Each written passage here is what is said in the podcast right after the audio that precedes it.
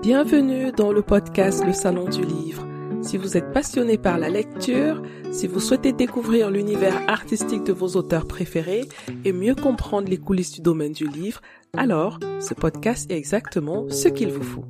Je suis Assel Nadal, entrepreneur littéraire, et j'aide les auteurs indépendants à mieux comprendre l'auto-édition, à construire une stratégie digitale simple et efficace pour publier et promouvoir leurs livres.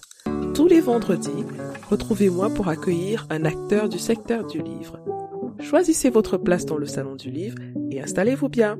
C'est parti pour un nouvel épisode. Bonjour, bonjour. Très souvent, dans mes différents échanges avec des auteurs, la question de la solitude dans leur travail est évoquée. Beaucoup d'auteurs se sentent seuls, incompris de leur entourage, de leur famille, de leurs amis et parfois même de leurs lecteurs. Écrire peut être un acte solitaire, bien que l'intention soit de s'adresser à plusieurs personnes. C'est aussi un acte où, sans le vouloir ou sans en être conscient, on se dévoile. Et se dévoiler, c'est aussi montrer en quelque sorte une partie de sa vulnérabilité. La solitude a indéniablement un impact sur la santé mentale de l'écrivain. Comment donc gérer cette solitude? C'est l'une des questions auxquelles mon invité va tenter de répondre dans cet épisode. Elle s'appelle Yann Yvette Sopny. Elle est chercheure en santé mentale. Elle est aussi auteure de deux ouvrages de soutien en santé mentale intitulés Mère célibataire africaine, s'aider soi-même et se reconstruire et Guérir nos blessures d'enfance. Depuis plus de 17 ans, elle promeut des interventions adaptées aux spécificités culturelles et aux besoins des communautés noires africaines. À travers sa page Facebook, Noir et Psy, suivie par plus de 50 000 personnes, elle démystifie depuis 10 ans les tabous sur la psychologie, la maladie mentale et les thérapies au sein des dites communautés et a écrit plus de 300 articles de blog sur le sujet. Yann Vivette Tsopni vulgarise également les soins en santé mentale, éduque sur les faits de société et partage des conseils et des ressources qui peuvent servir au quotidien pour aller mieux. Bonjour Yann Vivette. Bonjour. Merci d'avoir accepté mon invitation. C'est un honneur euh, de, vous avoir dans mon podcast. Yann Vivette, j'aimerais vous connaître un peu mieux et je suis sûre que ceux qui nous écoutent, parmi ceux-là, il y a beaucoup d'abonnés de Noir et Psy, qui est une page Facebook très populaire. Hein. Je suis sûre qu'il y a beaucoup de personnes qui se demandent, mais qui est Yann Vivette Bonjour. Déjà, tout à l'heure, j'étais en train de rire parce que ça fait toujours plaisir euh, de rencontrer d'autres personnes échanger un peu sur ce qu'on fait. Bon, maintenant, parler de moi, mon Dieu, il y a tellement de choses à dire qu'on pourrait passer la journée ici. Donc, je vais essayer de synthétiser. Je suis née au Cameroun, euh, j'ai étudié jusqu'à quand j'ai eu mon bac et j'ai commencé ma première année en fac de psychologie au Cameroun en 97. J'ai continué mes études en psycho en Belgique donc, j'ai terminé là-bas, j'ai fait des spécialisations, j'ai travaillé aussi là-bas. Maintenant, je suis en Amérique du Nord depuis cinq ans. Donc, en gros, je suis une passionnée de psychologie depuis mon adolescence. Je l'ai souvent dit sur ma page, hein, d'où ça me vient comme ça, euh, l'amour de la psycho. Donc, moi, ce qui m'a précipité là-dedans, c'est bon, c'était un drame un peu personnel dans ma famille qui m'a tellement fait souffrir que j'ai cherché des réponses. Et le seul endroit où j'ai trouvé des réponses, c'était dans un livre Mm. J'adore lire. Hein. Et c'est comme ça que j'ai lu mon premier livre en psychanalyse. Je devais avoir à l'époque 13 ans. Et ça m'a beaucoup aidé, ce livre-là. Il s'appelle Deuil et mélancolie. Et c'est Sigmund Freud qui l'a, qui l'a écrit. Donc, c'est comme ça qu'en lisant, on dit le pouvoir des mots, j'ai compris que mais, des mots peuvent expliquer certaines choses que les êtres humains n'arrivent pas à expliquer. Et voilà d'où m'est venue la décision de devenir psychologue, en fait. Et alors, quand vous, vous avez décidé de faire ces études de psychologie, vous avez commencé au Cameroun. Comment a réagi votre entourage? Ah, ça c'est la bonne question. de nouveau, je vais relier à la, à la raison pour laquelle j'ai choisi psycho. Il faut dire que euh, mes parents pensaient que j'allais être euh, avocate, écrivain ou journaliste. Ah, ok. Je suis quelqu'un, j'aime parler, j'aime écrire, j'aime défendre les gens. Donc, quand il y a eu ce drame familial, j'ai quand même été très affectée. Donc, c'est quand j'ai lu ce livre que j'ai commencé à guérir. Ça a aussi impacté la réaction de mon entourage parce qu'on était tellement content de voir que mes tiens, elle, a goût à la vie de nouveau, elle parle, elle recommence à manger, elle commence à s'intéresser à des choses. Je crois que tout ce que la famille voulait, c'était simplement que je survive. Donc, c'était que je choisisse de faire psycho, euh, peu importe. Je crois que j'aurais même dit astronaute à ce moment-là. On aurait seulement dit d'accord, madame, faites ce que tu veux. Parce que le plus important, c'était aller mieux. Oui, il faut qu'elle traverse ce deuil-là. On ne veut pas la perdre. Donc, ils n'ont pas été critiques. Par contre, mon Dieu, je me souviens à l'époque quand je rentrais à l'amphithéâtre avec certaines camarades qui faisaient psycho comme moi. Souvent, ceux qui étaient devant à l'entrée, qui étaient dans d'autres facs, on nous demandait, mais qu'est-ce que vous faites là? Vous allez soigner les fous? C'est tout ce que vous avez trouvé à faire? Donc, je vais dire, pour l'entourage, dans les gens de ma génération, c'était quelque chose qui n'avait pas de sens. Oui, oui. Ils comprenaient pas. Je, je rappelle, on était en 97, 98, hein. Mhm. Ils comprenaient pas c'est quoi cette histoire de psycho. On assimilait ça à la psychiatrie, en tout cas aujourd'hui on le fait toujours. Oui. Donc c'était très dur de, de face à, de rester à la pression à l'école. Mais moi, je savais ce que je voulais. Je vais dire, moi, mon, mon intérêt n'était pas juste faire psycho parce que je suis curieux et j'avais un but. Et justement, quelle est le, la différence entre la psychologie et la psychiatrie pendant qu'on y est? Parce que je suis sûre que Ah. moi-même, je dois faire cette, cette confusion tout le temps. Oui, en fait, la psychiatrie, euh, c'est une spécialisation de la médecine. D'accord. Il faut être médecin, on dit souvent médecin psychiatre. C'est comme un médecin ophtalmologue. Je veux dire, tu es d'abord médecin. Et quand tu finis maintenant, tu choisis une spécialisation en psychiatrie pour, pour soigner les maladies mentales. C'est ça. Alors que la psychologie, c'est une discipline vraiment à part entière qui est très large. hein. Parce que toute psychologie n'est pas clinique. Mhm. Clinique veut dire euh, les, les thérapies, soigner les gens et tout. Mais tout psychologue n'est pas clinicien. Il y a des psychologues industriels qui travaillent en entreprise, euh, qui développent des stratégies, euh, qui travaillent au niveau de la gestion du personnel pour faire des tests de sélection, de recrutement. Il y a des psychologues communautaires. Il y a des psychologues, il y en a plein. Je vais dire, je peux pas citer tous les types de psychologues qu'il y a ici, mais il y en a plein, même les psychologues scolaires.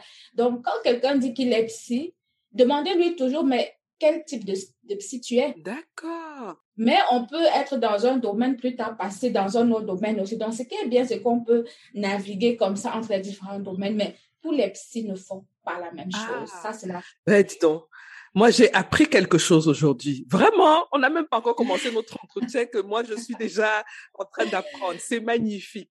Donc, vous vous êtes spécialisé dans la psychologie de groupe communautaire, c'est ça? Je l'ai dit avec mes mots. Hein. Donc, moi, ce que j'ai fait à la base, j'ai fait la psychologie générale. À l'époque, parce qu'il faut dire que les mots ont beaucoup changé. Ensuite, euh, j'ai choisi l'orientation psychologie interculturelle. Pourquoi? Parce que, comme j'ai dit dès le départ, j'avais compris que la culture influence la définition des pathologies. Donc, euh, la manière dont la psychologie classique, psychologie clinique classique était enseignée, moi, ça me parlait pas. Quand je suis arrivée en Belgique, je me souviens, j'étais la seule noire Ah oui. en fac de psycho, la seule pendant, je crois, deux, trois ans. Et à chaque fois, quand il y avait cours, je levais toujours la main en disant, ah, mais monsieur, ça, chez nous, ça se passe pas comme ça. Chez nous, non, non, ça colle pas. Donc, j'ai dû demander quelle est l'orientation qui peut répondre à mes besoins parce que je me sens pas à ma place Hmm. ici. Donc, j'ai fouillé, fouillé et finalement, il y avait une orientation, c'était la psychologie interculturelle. D'accord. Donc, je suis allée à cette époque-là, dans cette orientation-là, parce qu'il y avait de la sociologie, de l'anthropologie, il y avait un peu de la psychologie sociale, il y avait un peu de tout.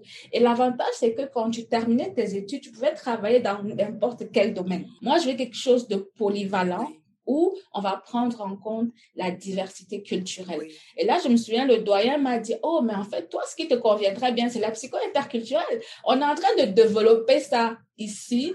Donc, tu vas aller dans cette section-là et je pense que tu vas trouver ton bonheur. Et effectivement, j'ai trouvé mon bonheur. J'ai dit, mais c'est ça que je cherchais.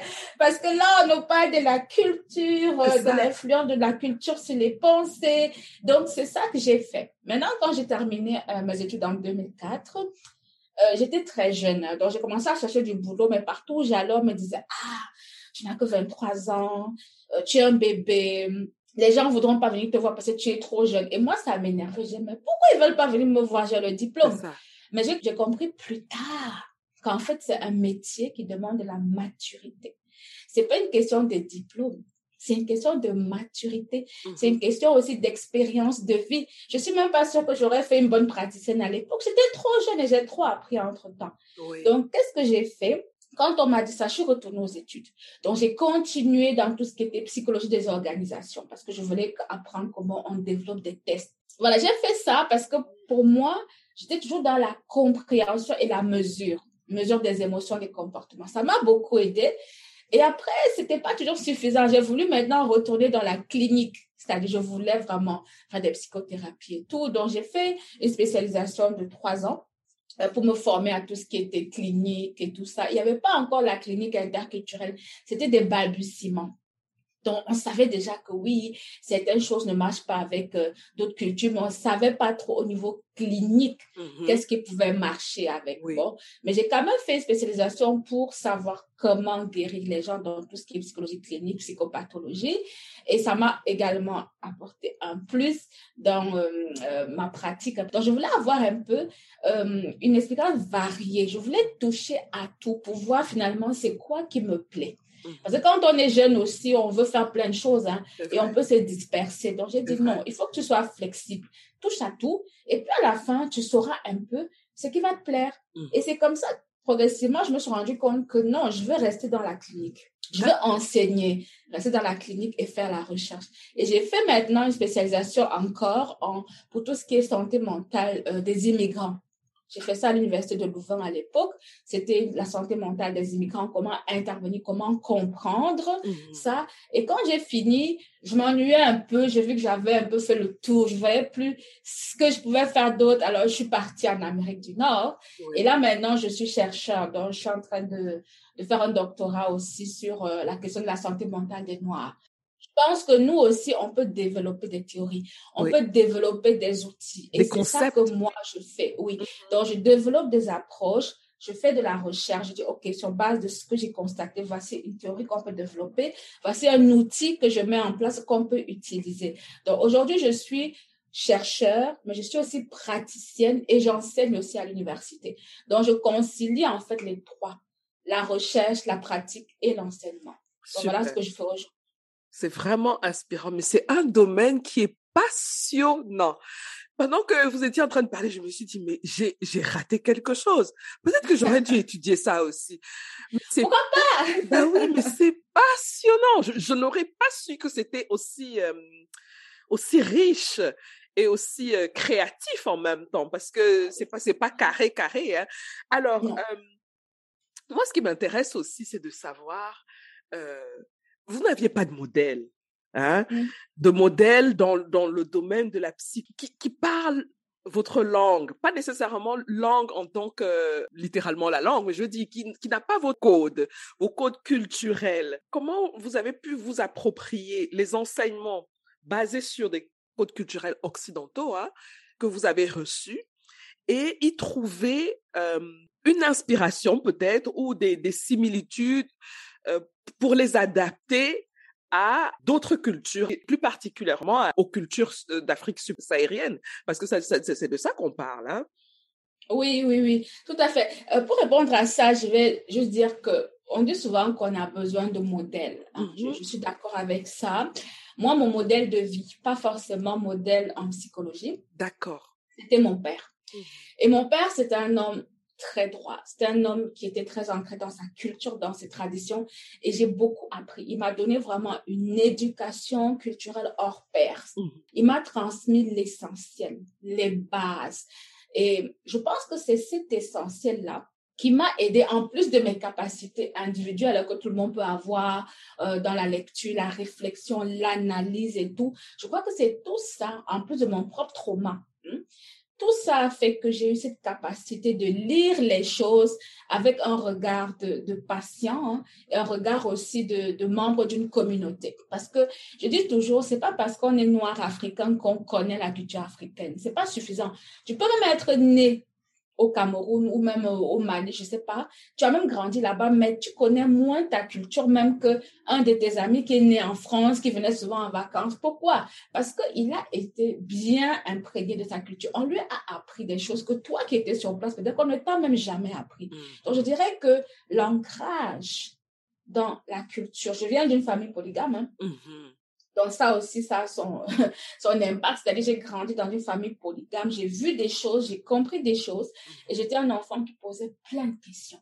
Et j'avais la chance d'avoir un père qui a, il prenait le temps de me regarder et de répondre à mes questions.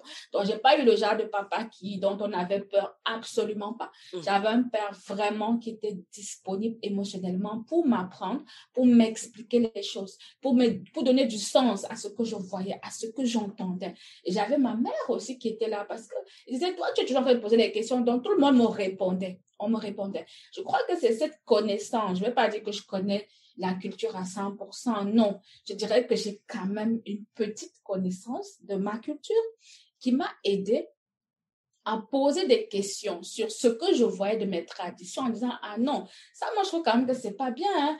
euh, ça oui ça je comprends donc quand on connaît on peut aussi remettre en question mm-hmm. mais quand on ne connaît pas on va critiquer mm-hmm. On va critiquer parce que les gens ne comprennent même pas pourquoi c'est comme ça. On va juste critiquer parce que, bon, voilà, on a d'autres valeurs. Donc, je dirais que il y a ça, mon, enfance, mon éducation, mon propre trauma et ma passion. Donc, mon modèle, c'est mon père, mon modèle dans le sens de quand tu veux quelque chose, tu te bats pour l'avoir, tu te bats pour comprendre et tu te bats pour changer les choses. Et je pense qu'il est toujours dans ma tête aujourd'hui. Et c'est ça qui m'aide à dire, OK, même quand je suis fatiguée, même quand je euh, j'ai plus confiance en ce que je fais, je me rappelle de ce qu'il me disait et je dis, ah non, non, non, non, je dois continuer parce que lui, il a cru en moi. Et lui, il m'a donné ce qu'il fallait pour que je change ce que je peux changer. Mmh Alors, selon vous, quand on parle de santé mentale, quand on parle de psychologie, quelles sont les différences fondamentales entre l'Occident et, l'Afrique en général? Ou alors, euh, j'ai parfois du mal à dire les Noirs parce que ceux qui vivent en Amérique du Nord n'ont pas la même vision des choses que ceux qui vivent en Afrique. Et même en Afrique, ceux qui vivent en, Afrique de l'Ouest euh, n'ont pas nécessairement la même vision que ceux qui vivent en Afrique du Sud. Et on peut continuer comme ça. Hein. Mais est-ce qu'il y a des différences qui ressortent comme ça entre l'approche occidentale en général et l'approche africaine en ce qui concerne la santé mentale Oui, déjà, je vais dire que la santé mentale, on ne la définit pas de la même manière partout. Donc, je dirais que déjà au niveau des termes, euh, vous venez de le dire, hein, ça peut varier en fonction de l'endroit. Donc, je dirais pas que on peut comparer tel euh, continent avec tel continent. Je dirais simplement qu'on a tous la notion de souffrance on a tous la notion d'apaisement et on a tous la notion de santé mentale et même de maladie. Ça existe dans toutes les cultures, dans toutes les sociétés. Maintenant, l'approche qu'on va avoir pour comprendre pourquoi je souffre, pourquoi je suis pas en bonne santé mentale, est-ce que je suis malade ou je suis pas malade, ça, ça va dépendre de chaque société, de comment eux, ils conçoivent la maladie, comment ils conçoivent la guérison. Donc ça, c'est ce que je peux dire. C'est tellement variable, même en Afrique, même, prenons même seulement le Cameroun. Seulement le Cameroun, on est plus de, je crois, plus de 300 ethnies là. Hmm. Je crois que si on va de village en village, au-delà des invariants culturels qu'on va trouver chez tous les Camerounais, il y a beaucoup de divergences dans la manière dont on va approcher certaines choses. Il y a des rituels différents, il y a des rites différents. Donc, je dirais qu'on on, on ne peut pas comparer. À la base, il y a des différences. Mm-hmm. Ça, c'est, c'est quelque chose qui est indéniable. Maintenant, c'est juste comment on approche ça, comment on comprend ça. Mm-hmm. Et comment on soigne et on se laisse soigner aussi. Donc, je, je pense qu'il faut prendre l'individu comme il est dans son mm-hmm. unité, son individualité. Mm-hmm. Maintenant, s'il appartient à une communauté, à ce moment-là, on peut utiliser cette appartenance pour comprendre certaines choses dans ce qu'il va nous dire. Mais on ne peut pas réduire un individu à sa communauté. Parce qu'il peut même faire partie de cette communauté-là, mais il ne s'identifie pas à elle. Donc, du coup, si au départ, on a voulu le, prendre comme un Camerounais, on a tout foiré dès la base. Il faut voir comment la personne elle-même se voit tout à avant fait. de définir comment on peut, on peut l'aider. Tout à fait. Est-ce qu'il y a des, des questions qui, qui reviennent très souvent de vos lecteurs, de vos abonnés? Quels sont les sujets les, les plus euh, demandés? Demandez, je sais, parce qu'en général, moi, je suis quelqu'un de très spontané. C'est-à-dire, je peux me, à 2 heures du matin, je peux être inspirée, j'écris, euh, à midi. Je, franchement, moi, l'écriture, c'est quelque chose de tellement naturel. Oui. Je prépare pas ce que j'écris. Et moi, je peux voir dans ce que j'écris ce qui touche les gens. Et de ce que j'ai constaté, ça dépend des périodes. Mhm. Par exemple, pendant la pandémie, euh, il y avait beaucoup tout ce qui touchait l'anxiété, la, la peur pour la santé, la famille au pays et tout ça. Mais si on enlève le contexte de la pandémie, je dirais que ce que les gens aiment souvent, c'est tout ce qui touche aux sentiments, les relations de couple.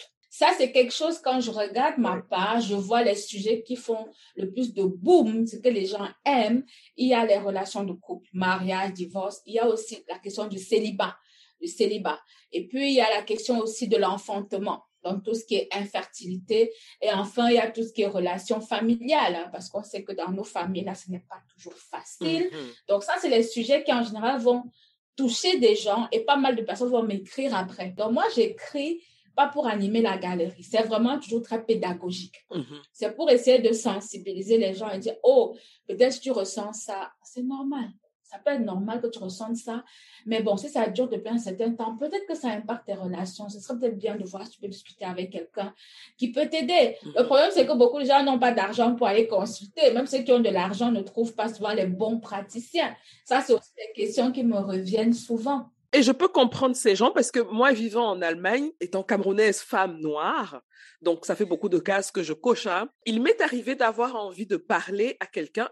Non pas que je n'ai pas d'amis ou de famille, mais il y a des, des, des moments où on a envie de sortir de ce cercle-là et d'avoir un terrain neutre pour parler, hein, pour, pour quelque raison que ce soit. Hein. C'était pas confortable pour moi de parler à un, un expert allemand. Déjà, et j'explique pourquoi.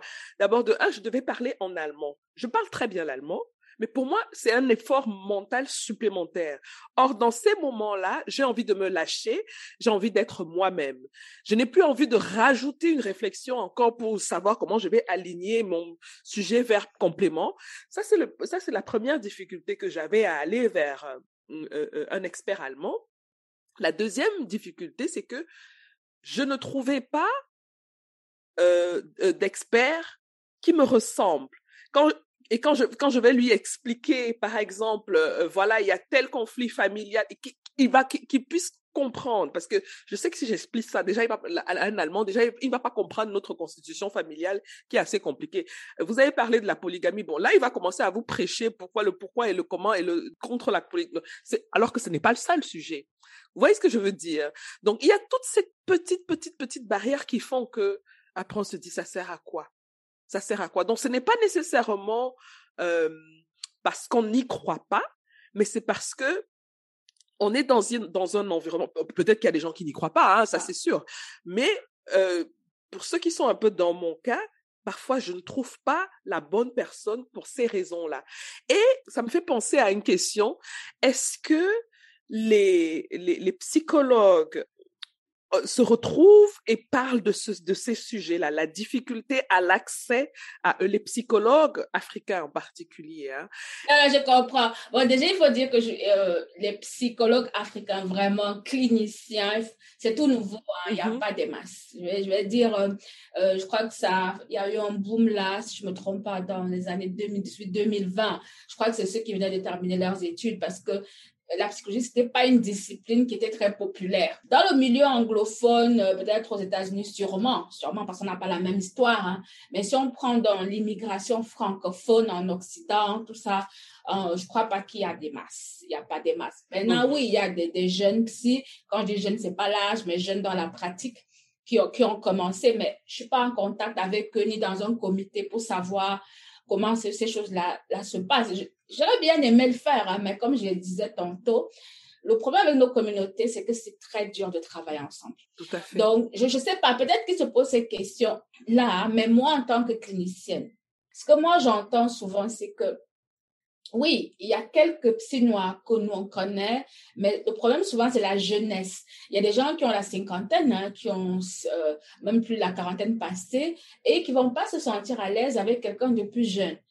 Ils vont dire oui, mais non, la personne est trop jeune, il connaît rien là. Et ça, c'est dans toutes les communautés, c'est pas que chez les Noirs. Hein. Et maintenant, ça veut pas dire que quelqu'un qui est plus jeune n'a pas d'expérience, ça n'a rien à voir. C'est juste que le patient a le droit d'avoir ses critères. Tu as le droit de, de dire, je suis plus à l'aise avec quelqu'un qui est comme ça, qui est comme ça, qui a tel nombre d'expérience. C'est ton droit parce que si la personne ne remplit pas ces critères-là, il risque d'y avoir un échec dans la relation thérapeutique. Donc, c'est toujours mieux d'aller vers ce qui te correspond. On n'est pas nombreux, hein, vraiment des gens qui vont au-delà euh, de juste la communication, mais qui vont chercher, explorer, développer des outils. Il n'y en a pas des masses. Donc, oui, il y a des cliniciens, mais il ne faut pas oublier qu'ils ont fait la même école que nous autres. On nous a appris mm-hmm.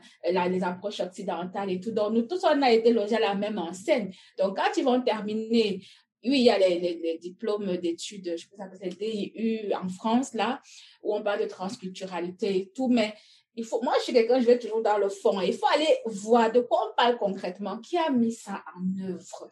Qu'est-ce qu'on nous enseigne? Est-ce que nous-mêmes, là, on n'est pas capable d'aller, parce que nous, on a quand même la connaissance de l'intérieur de notre culture c'est déjà bien qu'on ait développé tout ça parce que ça met de la lumière sur le, besoin. Donc, je suis très contente que oui, d'autres écoles, même si ce pas des écoles africaines, aient développé des approches transculturelles. C'est déjà bien. Mais parfois, certaines approches qui ont été développées là ne correspondent toujours pas aussi à nos besoins pour mille et une raisons. Et je dis pas que c'est mm-hmm. mauvais, mais la science, c'est comme ça qu'elle avance. Quelqu'un développe quelque chose et puis tu regardes, tu trouves que c'est bien, mais il manque ça. Toi, tu développes ça. Quelqu'un nous viendra trouver que pour toi est bien aussi, mais il manque quelque chose. Et c'est comme ça qu'on va développer les approches. Donc, je pense qu'il y a un mhm. grand vide. Il y a un vide au niveau de la conceptualisation. Parce que beaucoup de personnes africaines ne connaissent même pas leur culture. C'est-à-dire, tu vas dire, oui, je, je fais la psychologie, tout ça, mais la question est, les bases, tes connaissances d'abord même des, concepts culturels, des connaissances de l'influence de... Parce que je ne connais pas l'histoire, la culture, plein, plein de choses, sachant que l'Afrique est un continent. Hein. Donc, il y a tellement beaucoup de choses à savoir que c'est toujours prudent de peut-être dire, OK, je suis peut-être sensibilisée à mais donc, il y a ce, problème-là aussi de décalage entre ce qu'on a appris à l'école et le savoir qui n'est pas appris à l'école. C'est-à-dire, si tu n'as pas été dans un environnement culturel où on t'a éduqué, où tu connais ces choses-là, tu peux pas connaître ça parce que c'est pas à l'université qu'on va t'apprendre ça. C'est pas des choses qu'on dit en public, qu'on donne comme ça. Non, c'est un savoir parfois qui est un peu caché et protégé et on ne dit ça qu'à certaines personnes. Donc, moi, c'est dans ce sens-là. Aux, initiés parfois. Hein? Oui, oui, oui, oui, mm-hmm. oui. En fait, moi, c'est ma conception. Je suis quelqu'un de très, mm-hmm. euh, je ne veux pas dire traditionnaliste, je dirais, pour moi, ma culture, mes origines, c'est très important. Et je sais qu'on a des mm-hmm. savoirs en Afrique, on a des savoirs dans nos cultures qui sont pas connus. On peut se soigner avec nos propres thérapies, pas les thérapies qu'on a inventées ou on s'est mis sur Facebook, qu'on a créées. Non, des choses vraiment qui existent, des choses qu'on a pu aller recueillir selon une méthodologie particulière. Parce qu'il faut savoir que mm-hmm. ces gens-là, ils vont pas venir te balancer ce qu'ils savent juste parce que tu dis que oh, je suis psychologue, je veux... Non, ce n'est pas comme ça. Donc, il y a encore tout ce côté africain traditionnel là à explorer parce que psychologie c'est un terme pour désigner l'étude du comportement humain mais on en fait tous hein donc nous aussi on a euh, des, des, psychologies traditionnelles chez nous mais peu de gens le connaissent peu de gens y ont mm-hmm. accès. Et c'est dommage, parce que c'est de là que vient, en fait, un peu, entre guillemets, la survie de nos cultures. Hein. C'est là-dedans qu'on va être apaisé correctement. C'est là-dedans qu'on va avoir des outils qu'on peut transmettre aussi à nos enfants. Et même, ça peut être des outils complémentaires avec ce qu'on a appris à l'école. Donc, je suis pour les approches intégrées. Tant que ça peut aider, tu prends ce que tu peux prendre dans ce que tu trouves. Du moment où tu atteins ton objectif qui est que, OK, maintenant je me sens apaisée, je suis guérie, c'est tout ce qui compte. Mais il n'y a pas mhm. juste une seule manière comme ça de concevoir euh, la santé mentale euh, ou de définir la psychologie. Non, non, non, il n'y a pas une seule façon. C'est une discipline très large. Et je pense qu'avec le temps, il va y avoir encore des sous-disciplines même qui vont naître. Oui, j'aime beaucoup ce mot d'apaisement. Vraiment, c'est euh, comme, comme résultat d'un cheminement euh, quand on a des, des, des, soucis avec la santé mentale. Je, je, trouve le mot apaisement vraiment adéquat. Euh, alors, comme je l'ai dit en introduction, vous avez écrit deux livres. Mm-hmm. Je rappelle les titres. Hein. Euh, Mère célibataire africaine, s'aider soi-même et se reconstruire. Ça, c'est le premier. Et le deuxième, c'est guérir nos blessures d'enfance. Mm. Bon. Alors, maintenant, moi, je vais parler à l'auteur. Hmm? D'accord. Est-ce que vous avez ressenti de la solitude? Mmh. quand vous écrivez vos livres? Pour être honnête, pas du tout. Pas du tout. Pourquoi? Parce que comme j'ai dit, j'ai commencé à écrire très jeune. Et je suis quelqu'un d'assez solitaire. C'est-à-dire, quand j'écris, je me retire, j'ai pas besoin de bruit. Donc, c'est dans ma nature, en fait, la solitude de l'écrivain qui, comment dire ça, qui t'aide à organiser tes idées, à um, organiser l'info. J'ai besoin de cette solitude-là. J'aime pas le bruit. De nature, déjà, j'ai horreur mhm. du bruit. Donc, moi, j'ai pas eu ça. Et mon inspiration, comme je dit, elle vient vraiment toute seule. J'ai pas besoin de me dire, bon, demain, je m'assois de 9h à 13h, je ne fais que ça. Si je fais ça, il y a rien qui va venir. L'inspiration, elle vient même à 3 heures du matin, je me lève, j'écris jusqu'à ce qu'elle parte. Et puis maintenant, quand j'ai le temps, je m'assois, je réorganise tout ça. Donc, j'ai pas senti de solitude dans l'écriture parce que déjà, je connaissais très bien mon sujet. Et maintenant, le, le, petit problème, si je peux appeler ça un problème que j'ai un peu eu au départ, c'était savoir comment publier un livre. Parce que, j'ai, mhm. comme j'ai dit, euh, on pensait toujours que j'allais être écrivain quand j'étais petite. Hein, j'écrivais des nouvelles et tout ça. Donc, mon rêve, c'était souvent d'écrire des livres. Alors, quand j'ai écrit Mère célibataire au départ, c'était pas pour publier. Mais à l'époque, j'animais un groupe euh, de, de soutien pour femmes euh, monoparentales, donc les mères monoparentales qui éduquent les enfants seuls et tout. Et c'est elles qui m'ont dit, mais pourquoi tu n'écris pas?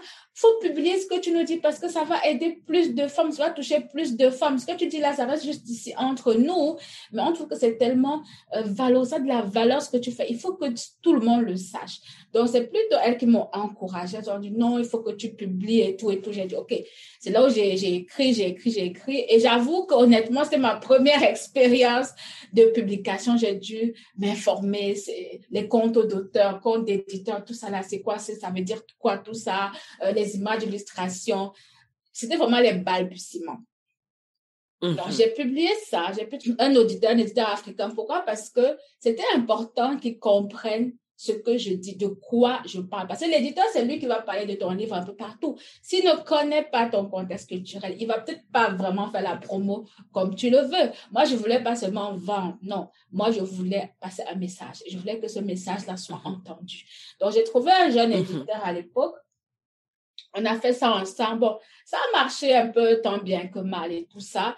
Mais pour le deuxième livre, j'ai cherché encore de nouveau un éditeur africain que j'ai trouvé. Euh, ça a marché encore tant bien que mal, je peux dire ça comme ça. Mais moi, mon expérience là-dedans, c'est beaucoup de déception. Je suis très déçue parce que, comme je dis, tu veux travailler avec ta communauté, mais il y a des choses qu'on fait, tu t'assois, tu dis, c'est pas possible comment est-ce que les gens peuvent être comme ça? Donc, je ne vais pas en dire plus parce que je veux, je veux juste garder un peu l'anonymat de ces gens-là. Mais je dirais que moi, euh, mon expérience, j'ai beaucoup appris en cherchant à publier, mais été dessus dans la relation, dans le, la hmm. façon euh, que les autres, ils ont fait les choses. Je trouve qu'il a manqué beaucoup de, professionnalisme. Et c'est ça qui m'a freinée. Mm-hmm. J'ai dit, bon, peut-être au final, mon troisième livre, je vais simplement me tourner vers les éditeurs traditionnels tout simplement parce que euh, mm-hmm. ce que j'ai vu ne m'a ne m'a vraiment pas plu et je suis pas la seule parce que quand j'en parlais autour de moi j'ai quelques personnes qui m'ont dit ah ben écoute tu croyais quoi? Ben c'est ça qui allait se passer nous-mêmes on a eu la même chose hein. donc je me suis rendu compte que mais en fait c'est quelque chose qui est très courant mais c'est juste que les gens n'en parlent pas donc et je crois que ça peut mm-hmm. freiner beaucoup d'auteurs euh, de, de, vouloir euh, éditer leurs livres avec des éditeurs de leur. Quel a été le, le, le plus gros obstacle dans l'édition de, de, de, vos livres? Le plus gros obstacle, je vais dire, je vais juste dire, c'est une question d'argent. Dès qu'on parle d'argent,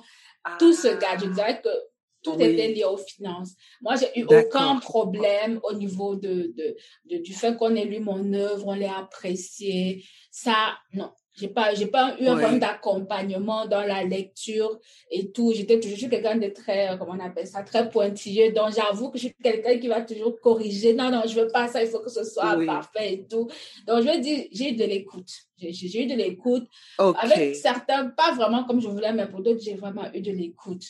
Euh, mais c'est après au niveau de la gestion maintenant, une fois que c'est fini. D'accord, la gestion du business en, en lui-même. C'est ça. Maintenant, quand on va réfléchir, c'est quoi ton rôle? Et je dis toujours, mon objectif, peut-être que c'est moi qu'on n'a pas compris au départ, parce que moi, je cherche pas à mhm. vendre. Et je peux comprendre que l'éditeur, lui, veut vendre. Mais si à la base, c'est moi qui paye tout. C'est ça qu'il faut voir aussi parce qu'il y a différentes façons de, de, de publier un livre. Soit c'est moi qui paye tous les frais, donc j'ai quand même le droit encore de décider de comment je veux que ça marche parce que c'est moi quand même qui ai dépensé. Hein. Donc si tu dépenses rien et que moi je vais dépenser euh, la bonne partie, je peux quand même avoir mon mot à dire là-dessus.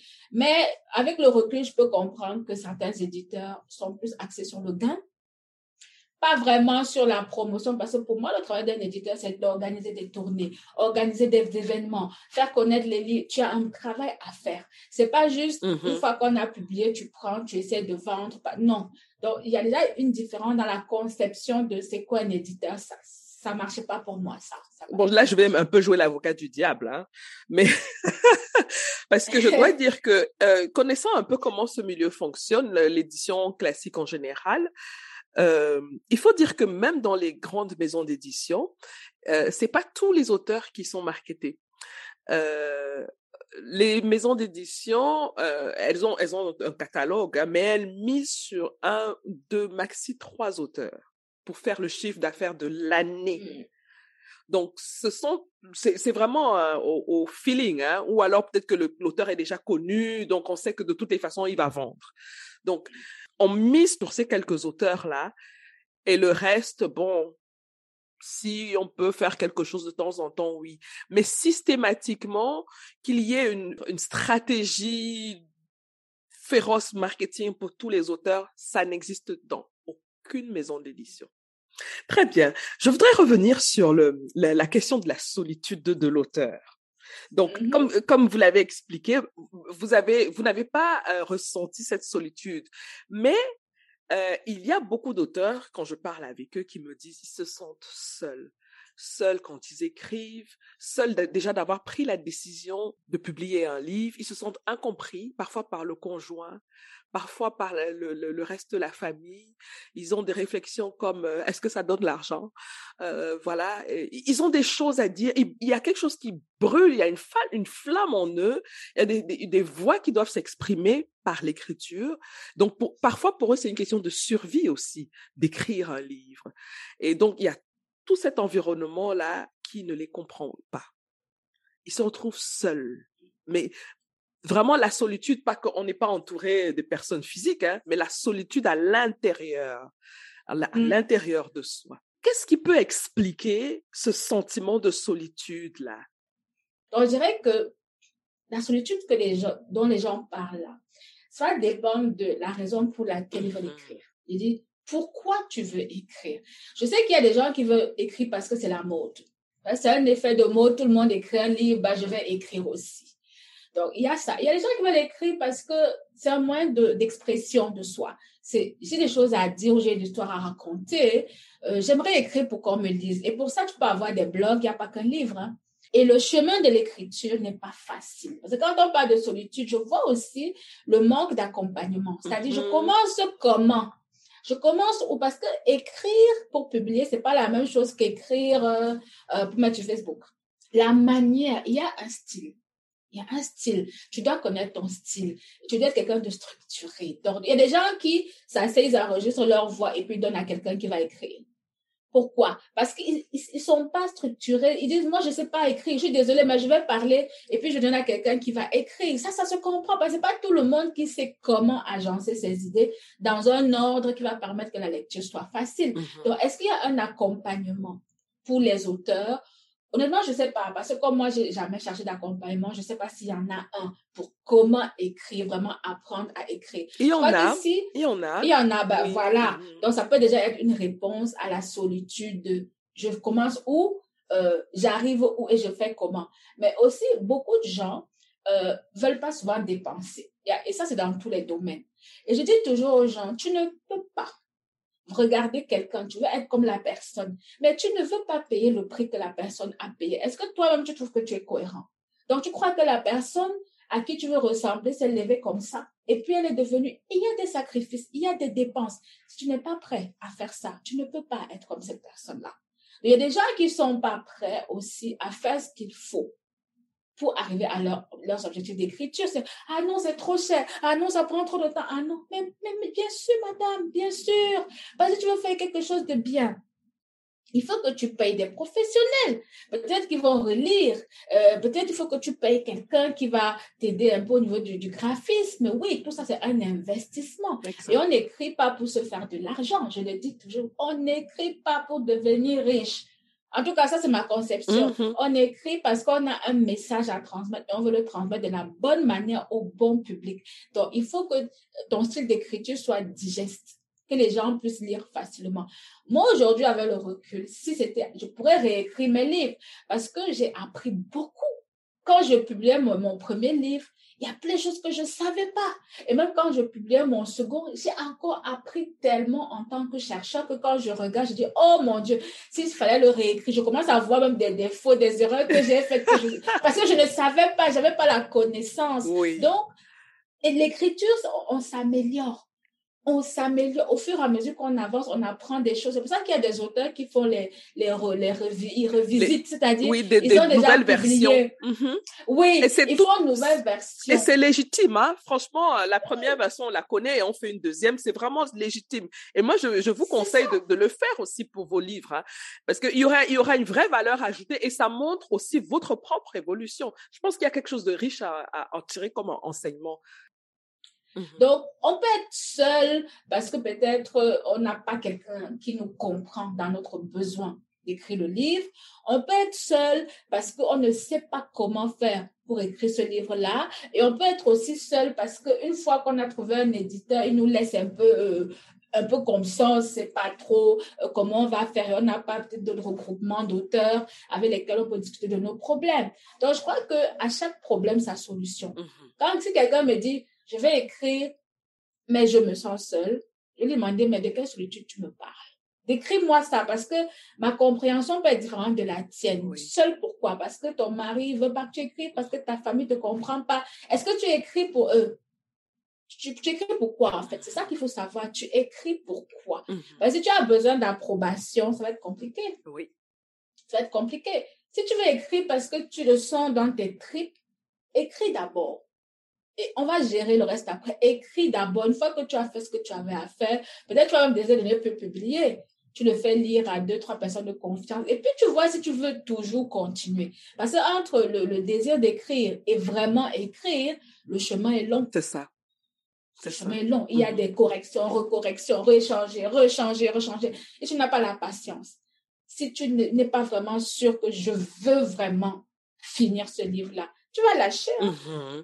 Parce que c'est difficile. Tout à fait. Pas... Si les gens sont préparés, je crois qu'ils vont un peu nuancer hein, euh, la, la, notion de solitude. Mmh. Parce que si tu t'attends à ce que tes proches ou tes amis comprennent toujours où tu vas, tu vas être déçu. Oui. Vous n'avez pas les mêmes croyances. Vous n'avez pas le même vécu. Parfois, ils savent même pas que tu as vécu ce que tu veux raconter là. Donc, tu attends des gens qui te donnent ce qu'ils n'ont pas. Ouais. Ils n'ont pas. Ouais. Ils n'ont pas ce que tu veux. Donc, tu lâches ça. Tu te focalises. Et oui, justement, j'en viens à... Il y a l'écriture. Il y a être auteur, être écrivain. C'est pas pareil. Là, tu peux être... Oui, c'est l'une des choses que j'ai appris quand je cherchais à, à, publier mon deuxième livre parce que je voulais vraiment comprendre. Écrivain, auteur. Auteur veut dire que c'est moi qui ai écrit telle chose. Je suis auteur de mmh. mm-hmm. ce poste. Je suis auteur de ce livre. Mmh. Mm-hmm. Mais écrivain, c'est tout un métier. Écrivain, c'est toute une carrière. Écrivain, c'est comme, je veux dire, il y a tout un palmarès là. Je veux dire, être écrivain, c'est vraiment un métier. Donc, c'est pas, tu peux commencer auteur et puis tu deviens écrivain et tout ça. Hein. Mais je pense que c'est pas parce que tu es auteur que tu es écrivain. Mmh. Mm-hmm. Il faut choisir les bons mots aussi pour décrire ce qu'on fait. Et moi, j'encourage les gens à écrire. Moi, l'écriture, pour moi, est thérapeutique. Je crois beaucoup au pouvoir des mots, au pouvoir de la parole. Mais entre le, le, le talent brut et maintenant comment tu vas travailler ce talent-là pour des projets précis comme écrire un livre. Parfois, tu as besoin de te faire accompagner. Oui, ça demande une certaine technicité, oui. Mm -hmm. Oui, oui, on ne peut pas tout faire seul. Mm -hmm. C'est comme un chanteur qui a besoin d'un manager. Absolument. Oui, tu sais chanter, mais pour pouvoir te produire, il faut que tu aies un manager qui va te montrer comment faire. Pour moi, l'écriture, c'est la même chose. Il faut que tu trouves quelqu'un avec qui vous avez un certain niveau de confiance mm -hmm. et qui va t'aider là-dedans. Mais il faut que toi-même là, qui veut écrire, que tu sois au point avec toi. Parce qu'il y a des gens qui n'ont pas confiance en eux. voulait de l'attention. Oui, selon vous, est-ce que avec les réseaux sociaux aujourd'hui, est-ce que ça, ils ont aussi un impact sur ce sentiment d'incompréhension, de, solitude, de parce que les réseaux sociaux, quoi qu'on dise, hein, c'est, ce sont des, des, espaces où les gens se comparent beaucoup et où les gens montrent euh, toujours le, le, bon côté des choses et même un bon côté qui est parfois euh, exagéré, hyper exagéré. Donc euh, nous, dans notre euh, petit quotidien où on se débrouille à joindre les deux bouts. Oui, euh, il faut dire aussi qu'en ce qui concerne les réseaux sociaux, on vit dans une époque où il y a ce qu'on appelle le vu, mmh. la petite cloche vue, mmh ignorée. Il y a aussi le fait de vouloir être différent ou d'être plus que. Je veux briller, mmh. je veux qu'on me voit aussi. Bon, maintenant, quand tout ça arrive auprès des personnes qui, à la base, comme je dis, il faut toujours revenir à nos problématiques personnelles. Si la personne, à la base, a déjà ce souci-là, il faut voir les enfants à l'école maternelle observer les enfants dans la, à la création. Il y en a qui veulent toujours être ce qu'on va voir. Ils vont écraser tous les autres. Ils vont m'arracher le goûter des autres. Puis il y en a qui auront peur et vont aller dans leur, coin. Et puis d'autres vont se concentrer, manger leur goûter, rentrer en classe. La société, elle est comme ça et elle va se refléter ainsi sur les réseaux sociaux. Maintenant, de nos jours, si on ne te voit pas, si tu n'as pas un nom sur les réseaux sociaux, pour une catégorie de personnes, c'est comme si tu, tu n'existes pas en fait. Donc, c'est comme si ta valeur est reliée au nombre d'abonnés que tu as. Moi, ça me fait souvent marrer parce que je dis, mais toi, tu vas relier ta valeur à des gens que tu ne connais pas, que tu n'as jamais vus et que tu ne verras peut-être même jamais dans ta vie. Et parfois, je rajoute derrière ces likes-là, ce sont des robots. Ce ne sont ah. même pas des vraies personnes des achats. Voilà, mm. on, fait diriger nos vies par des algorithmes. C'est ça. Et aussi, il y a la comparaison sociale. Il ne faut pas oublier que euh, dans nos communautés, je crois que peut-être aussi ailleurs, hein, il y a cette histoire de compétition cette histoire de comparaison qui est déjà, même avant qu'Internet n'arrive et tout ça là, c'est déjà ancré hein, chez certaines personnes de vouloir se comparer. Ah, mais quoi? Il a mis telle photo, il a, eu un boulot à tel endroit. Ah non, non, moi-même, ce que je cherche aussi.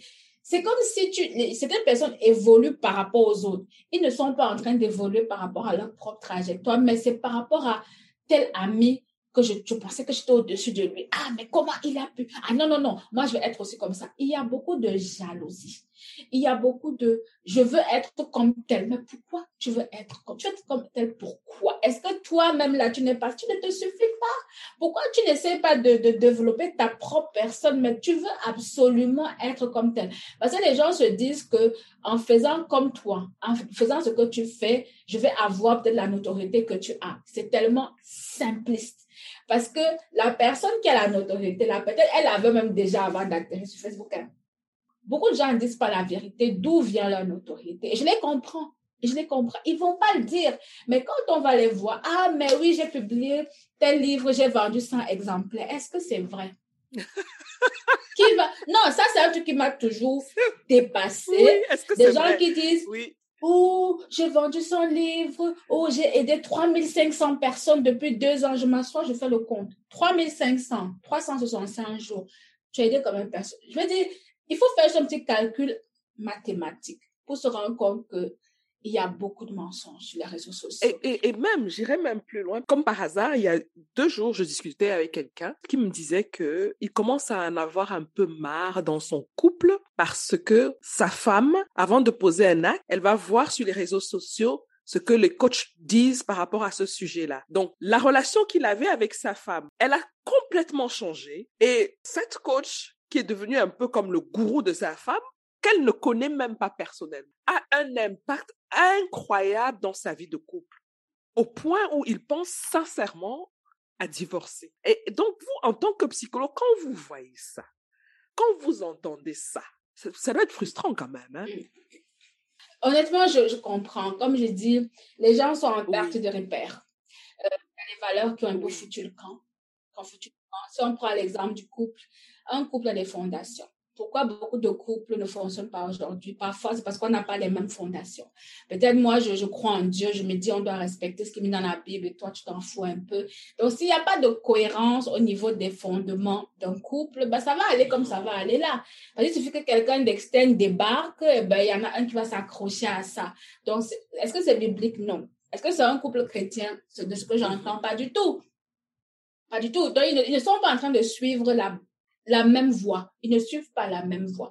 Même si ce n'est pas la religion, tu peux ne pas être religieux, hein, mais tu peux avoir une conception de la vie avec des valeurs qui sont partagées par ton épouse. Ça peut être des valeurs qui sont tirées de, ta culture, de ta tradition. On dit c'est ça qu'on va suivre dans le cours, parce que concerne l'éducation des enfants, la communication entre nous. Mais dès le moment où l'un n'adhère pas à ça et qui va commencer à les suivre, comme ça, quelqu'un qui l'adule pour des raisons qui lui sont propres, ben, il faut se dire que les gens, pour comprendre pour modèle, reflète un peu aussi euh, ce dans quoi on se voit. Il y a aussi de la projection là-dedans.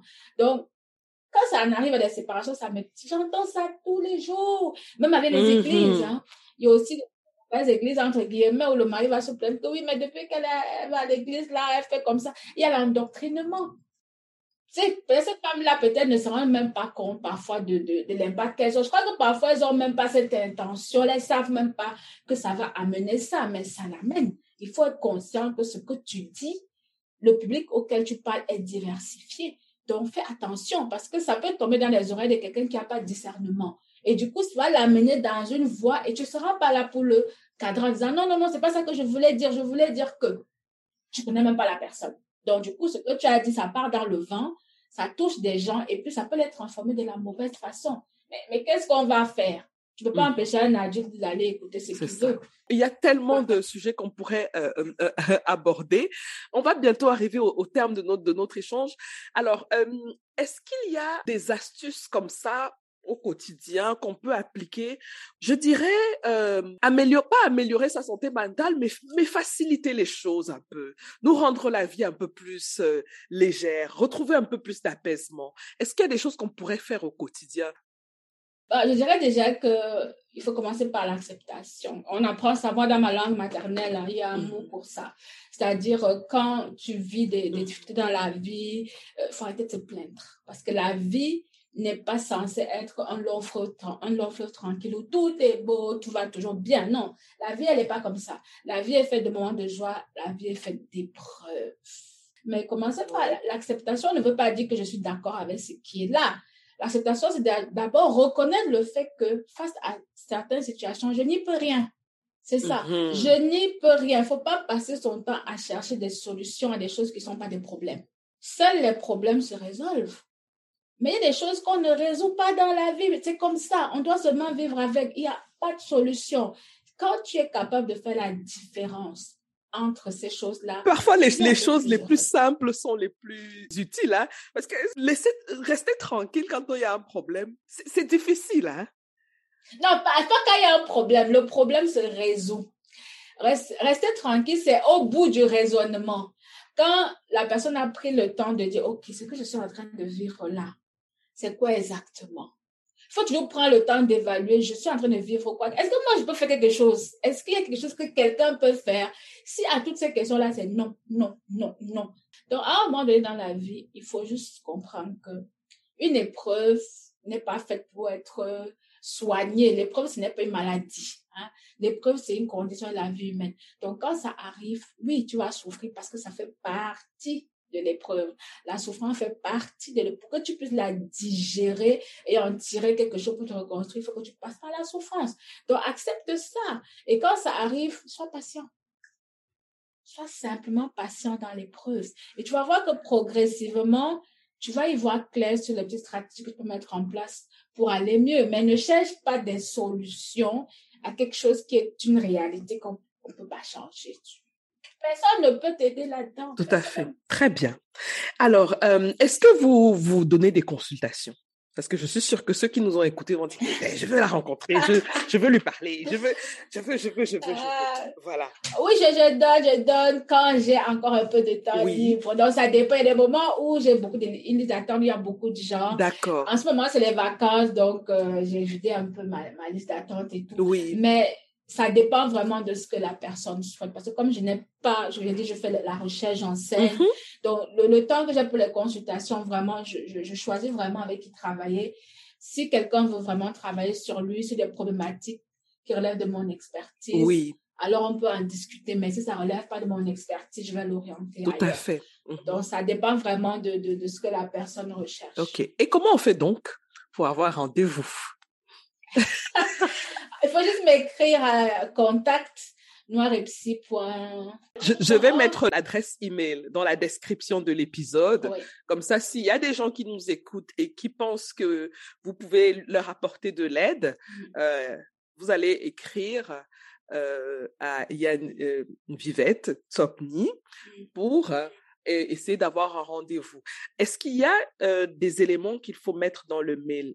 Pour que vous puissiez faire le choix ou que ça vous aide à faire le choix du patient du... Bon, je dirais déjà de, demander leur aussi d'aller sur la page. D'accord. J'ai aussi un site internet hein, où j'ai écrit beaucoup d'articles. Ça peut les aider déjà. Mm-hmm. J'ai plein d'articles de santé mentale dessus. Ils peuvent déjà consulter ça. Aller sur ma page Facebook. J'ai aussi plein d'articles là. Ils peuvent m'écrire aussi via ma page Facebook. Hein. Ils peuvent juste mettre un, titre, peut-être, euh, comment ça s'appelle le podcast? Le salon du livre, oui. Comme ça que je sache un peu d'où ça vient. Ah, c'est une superbe idée.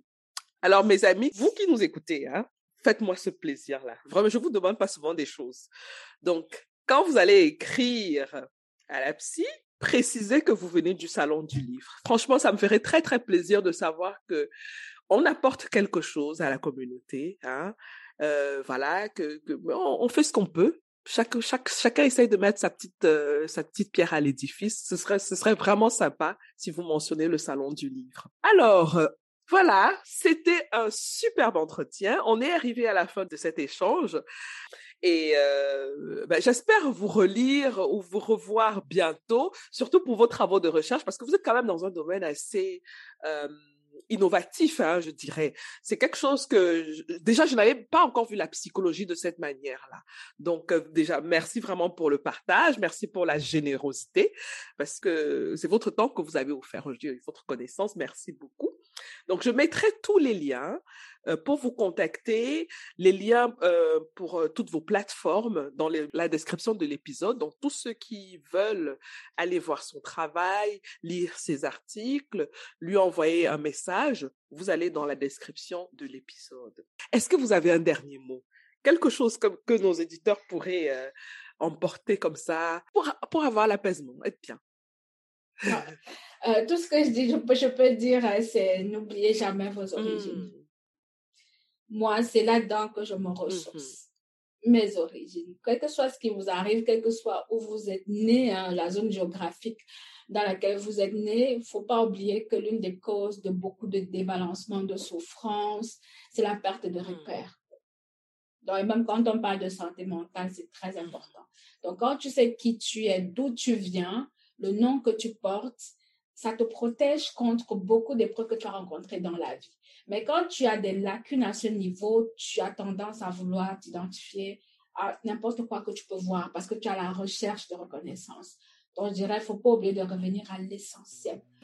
D'où je viens, qui je suis. Je pense que quand on est fort avec cette base-là, on part bien pour la vie. Super, très bien. Merci beaucoup, Yann Vivette. Merci beaucoup. De rien, c'était un plaisir. on se dit à bientôt.